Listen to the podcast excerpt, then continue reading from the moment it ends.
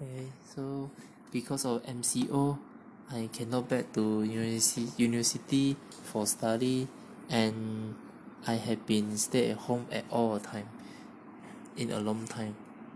So um what is the advantage of being home all the time? And also what is the disadvantage of being home all the time in this period in a long time since uh we cannot back to university or to UPSI eh no back to UPSI for study. So we just can online learning uh just like work from home ah.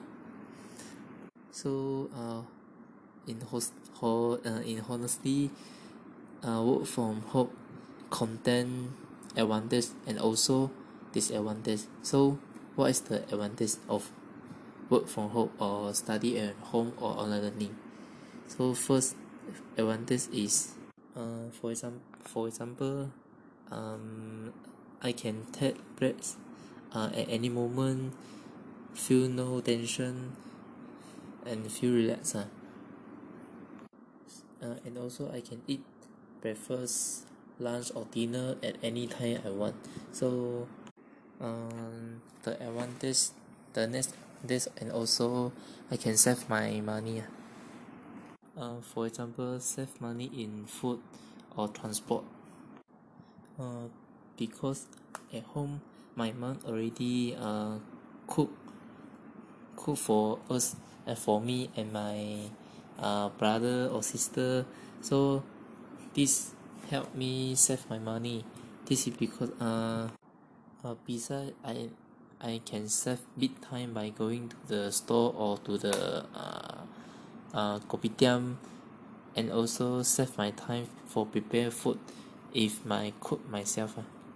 So at home I can save money and also save bit time ah. And got very uh many free time to do my personal assignment or personal work ah.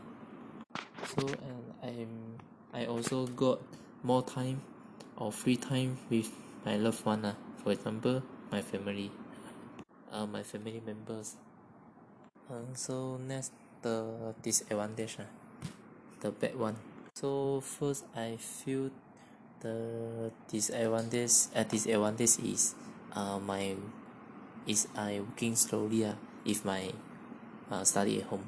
Since sometime at uh university or asrama lah I will got energy uh mood ah to to do my work or assignment. But sometimes at home does not have energy to do the uh work.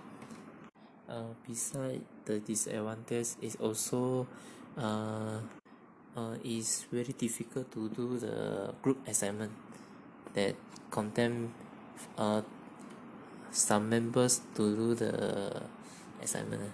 Uh because this because uh my family uh no my group members and I are in different places? So when need to do a discussion is very difficult one ah. This is a problem